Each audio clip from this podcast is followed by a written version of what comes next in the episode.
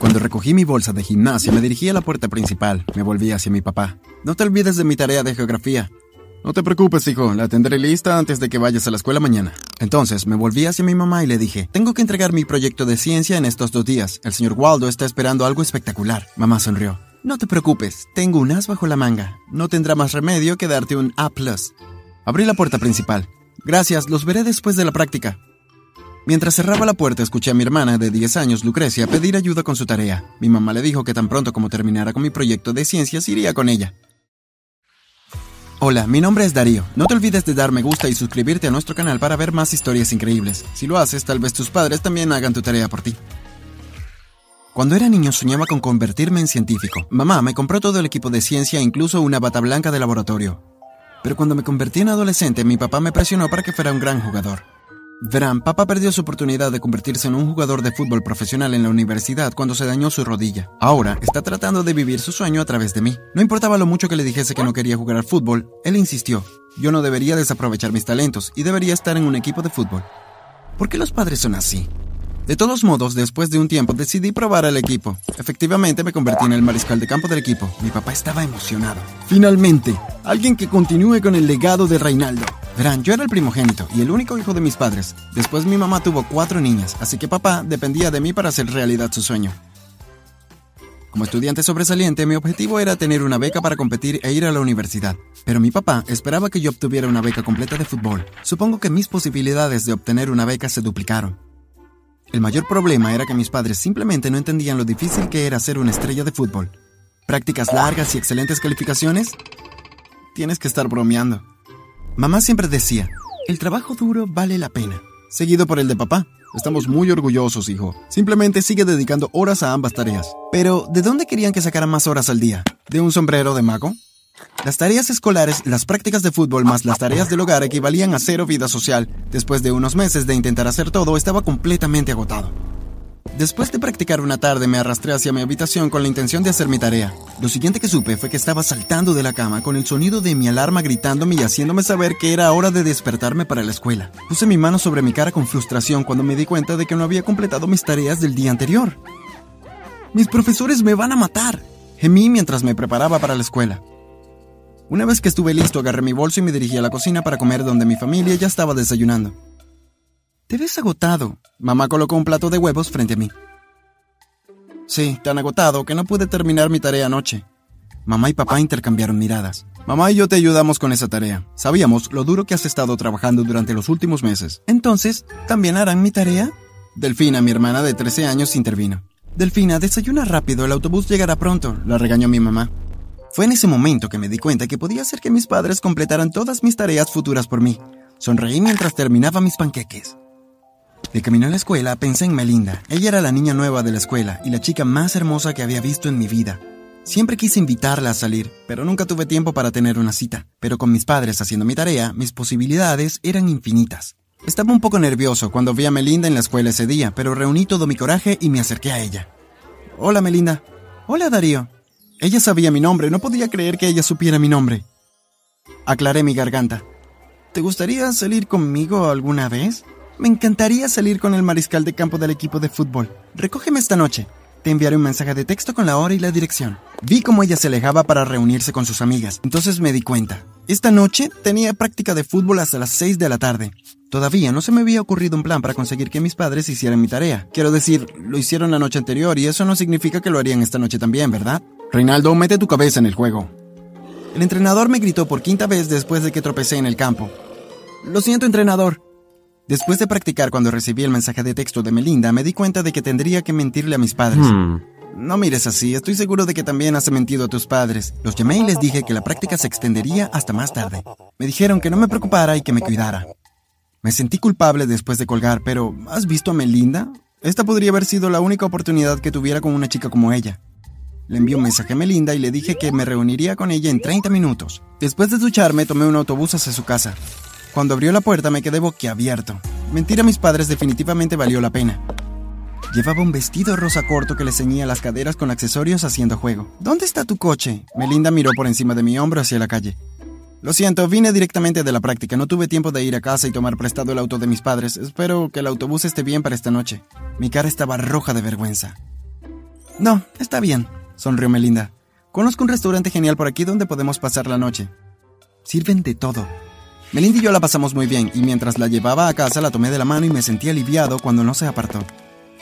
Después de que le di las buenas noches, me alejé y ella me detuvo. ¿No me vas a dar un beso de buenas noches? Antes que pudiera responder, sus labios se presionaron contra los míos. Mi corazón se sentía como si estuviera dando volteretas. Ella se apartó y entró rápidamente, dejándome allí sin palabras.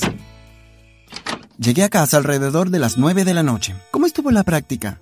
Delfina me miró con una ceja levantada. Estuvo bien.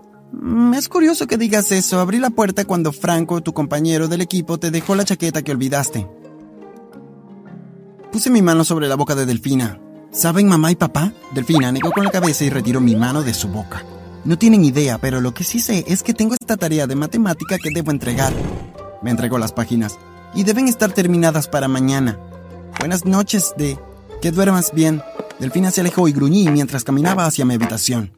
Saqué todas mis tareas, incluida la de Delfina, y las coloqué en mi escritorio. Sabía que mi plan era una posibilidad remota, pero valía la pena intentarlo. Fingí quedarme a dormir junto a mi escritorio, y efectivamente, diez minutos después, papá me dio un codazo y me dijo que me fuera a la cama. Respondí aturdido y me cubrí con las mantas. Observé en silencio mientras papá se quedaba junto al escritorio para completar mis tareas. Sonreí por mi ingenio mientras me dormía. Todo salió muy bien durante las siguientes tres semanas. Melinda y yo éramos oficialmente una pareja. Dormía más, tenía una vida social, mis calificaciones eran perfectas y yo era una estrella del campo. Incluso las calificaciones de Delfina mejoraron ya que ahora yo dejaba que mamá y papá también hicieran sus tareas. Pero el dicho, todas las cosas buenas deben llegar a su fin, se volvió muy cierto cuando me llamaron de la oficina del director para hablar sobre mis calificaciones. Me sorprendió que Delfina también estuviera allí. ¿Qué estás haciendo aquí? Me senté junto a Delfina mientras esperaba que el señor Julian me llamara a su oficina. Tal vez tenga que ver con estos. Delfina agitó los papeles en su mano frenéticamente. Y los papeles y en cada uno de ellos había un círculo con la letra F. Mi cara se puso pálida. ¿Cómo puede estar pasando esto? Es lo que me gustaría saber. Delfina se enfureció. Primero llamaron a Delfina a la oficina y yo me senté nervioso durante los siguientes 30 minutos. Cuando salió, sus ojos me dijeron que había estado llorando. Cuando me levanté salió corriendo de la oficina. El señor Julian me llamó por mi nombre antes de que pudiera ir tras ella. Buenas noches, señor. Lo saludé mientras me senté en la silla frente a él. El señor Julian me preguntó sobre los papeles que tenía frente a él. Mis maestros le enviaron mis asignaciones corregidas. Al igual que los de Delfina, todas tenían una F encerrada en ellos. Me entregó mis papeles y me recordó que si no mejoraba mis calificaciones no se me permitiría jugar al fútbol, ni sería elegible para la beca académica o deportiva, para la que había estado practicando por años. Después de un rato, la voz del señor Julian se silenció mientras me enfocaba en el reloj detrás de él. El sonido del tic-tac sonó fuerte cuando me di cuenta que si no terminaba de hablar pronto llegaría tarde a la práctica. Después de unos 40 minutos finalmente me dejó ir. El entrenador no estaba contento. Me exigió tanto que sentí que estaba jugando para un campeonato de la WWE. Esa tarde, cuando a todos se les permitió irse, el entrenador me detuvo por dos horas más. Cuando terminó la práctica tenía 15 llamadas perdidas de Melinda, intenté volver la llamada, pero su teléfono iba directo al buzón. Le envié un mensaje de texto explicándole que me retuvieron en la práctica y que se lo compensaría ya que no podíamos ir a nuestra cita esta noche. Esa noche no tuve que fingir, me dormí tan pronto como mi cabeza tocó la almohada. Cuando llegué a la escuela el día siguiente, esperaba que mi tarea estuviera en mi bolso, pero no fue así. Entré en pánico cuando el señor Waldo nos pidió su asignación de ciencias. Le dije que no pude completarlo. Me dijo que no quería excusas, quería la tarea. Me dio hasta las 3 de la tarde para entregarla. Para la hora del almuerzo tenía dos tareas de otros dos maestros para entregar a las 3 pm. Pasé ese tiempo en la biblioteca de la escuela tratando de terminar todo, pero mis esfuerzos fueron inútiles. Fui a la oficina del señor Julian después de la escuela para pedir una extensión en mis asignaciones. Me sorprendió cuando vi al entrenador salir de la oficina. Oh, señor Reinaldo, es la persona que quería ver. El señor Julian me miró solemnemente. Entré a la oficina y me senté. El señor Julian me dijo que mis maestros informaron que no habían entregado las tareas hoy. Dijo que ya no estaría en el equipo de fútbol hasta que mis maestros informaran que mis calificaciones habían subido y mis tareas se entregaran a tiempo. Dijo que tendría que convertirme en un ejemplo para que los estudiantes sepan que lo académico siempre será lo primero. Salí de la oficina sintiéndome como un fracaso. ¿Recuerdas cuando te dije que valía la pena mentirle a mis padres? Sí, ignora eso porque no lo es. Ahora puede que haya perdido la oportunidad de ganar ambas becas. Vi a Melinda mientras salía por la puerta de la escuela. Hola, bebé. Finalmente algo de luz al final de mi día horrible, o eso pensé. Escuché que te sacaron del equipo del fútbol. No tengo citas con perdedores. Sus amigas se rieron y ella me dio la espalda. Deseé que la tierra pudiera abrirse y tragarme. Esa tarde volví a casa caminando. Una pregunta que atormentaba Hmm. mi mente fue, ¿sabían mis padres que los estaba engañando para que hicieran mi tarea? Esa noche después de la cena, mamá y papá me pidieron a mí y a Delfina que nos quedáramos en la cocina mientras las otras chicas se preparaban para irse a la cama. ¿Tienen algo que decirnos? Papá nos miró. Delfín y yo nos miramos y no dijimos nada.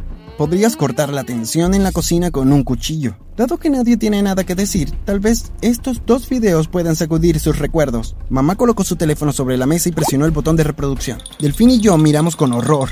El primer video era Delfina entregándome sus tareas, mientras que el otro video era yo con el teléfono, bueno, diciéndole a la persona del otro lado que tenía a mis padres envueltos en mi dedo pequeño.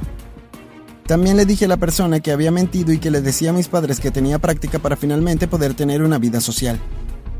Cuando la pantalla se puso negra, Delfín y yo miramos a mamá y papá. La tristeza y las miradas decepcionadas de sus rostros me rompieron el corazón. ¿Cómo tuvieron ese video? Delfina miró a mamá. La forma en que obtuvimos el video no es lo de importancia para ustedes. Ambos están castigados hasta nuevo aviso. Y en cuanto a ti, Darío, asistirás a la escuela de verano para mejorar tus calificaciones. Somos tus padres y porque te amamos, intentamos ayudarte. En cambio, tú y Delfina se aprovechan de nuestra buena voluntad.